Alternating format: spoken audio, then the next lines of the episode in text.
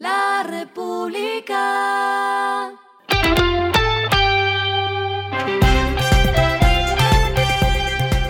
Al final de la jornada, esto es lo que debes saber sobre el comportamiento de los negocios, las finanzas y la economía. Las movidas de hoy fueron.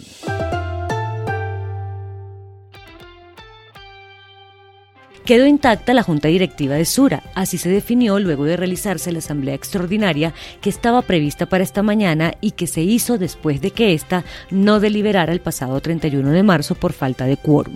De esta manera, el máximo órgano directivo de la compañía quedó conformado como ya venía. Como miembros independientes estarán Jaime Arrubla, Guillermo Villegas y María Jimena Lombana, y como miembros patrimoniales quedaron David Janovic, Gabriel Gilinski y Ángela María Tafur.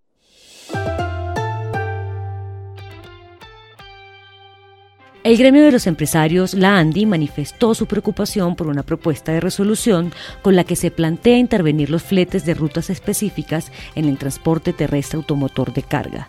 Argumentan que los costos de transporte han sido de los que más han impactado a la inflación y que la propuesta de resolución aumentaría aún más este componente.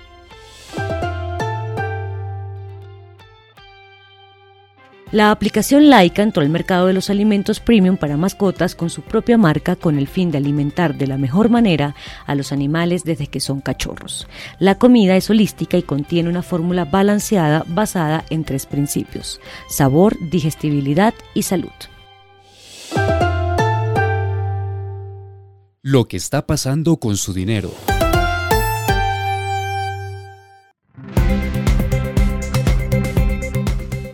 La plataforma digital Capital anunció el lanzamiento de la primera tarjeta empresarial en dólares digitales USDC, una criptomoneda estable que pretende estar ligada al valor del dólar estadounidense.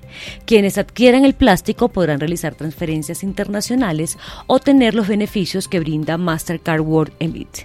Además, a través de la plataforma Capital se podrán administrar la cuenta débito y tarjetas, pagar a proveedores y recibir pagos del extranjero.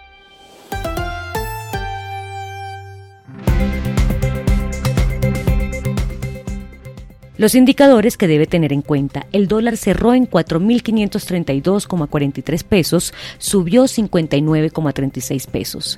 El euro cerró en 4.966,86 pesos, subió 63,26 pesos. El petróleo se cotizó en 79,06 dólares el barril, la carga de café se vende a 2.085.000 pesos y en la bolsa se cotiza a 2,49 dólares. Lo clave en el día.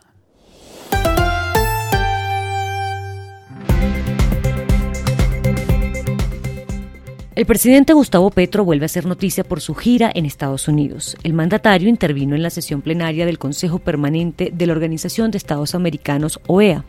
Dentro de los puntos clave de su intervención, destacó la democracia y los derechos, tanto de los latinoamericanos como del medio ambiente.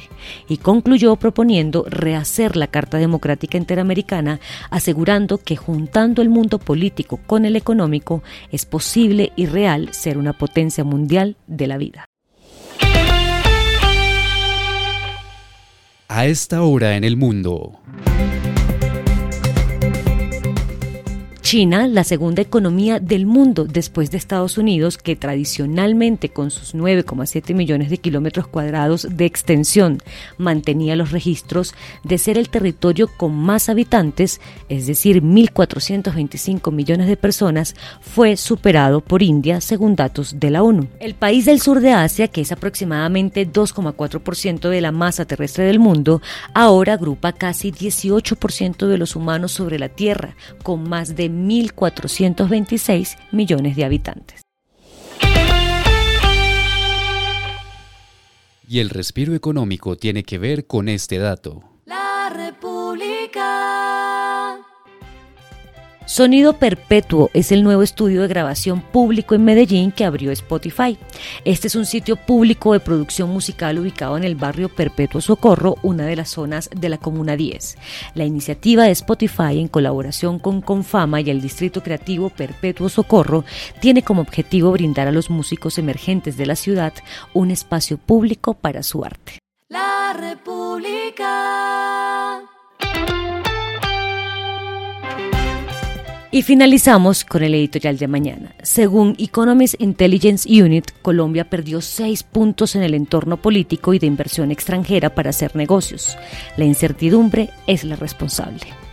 Esto fue Regresando a casa con Vanessa Pérez.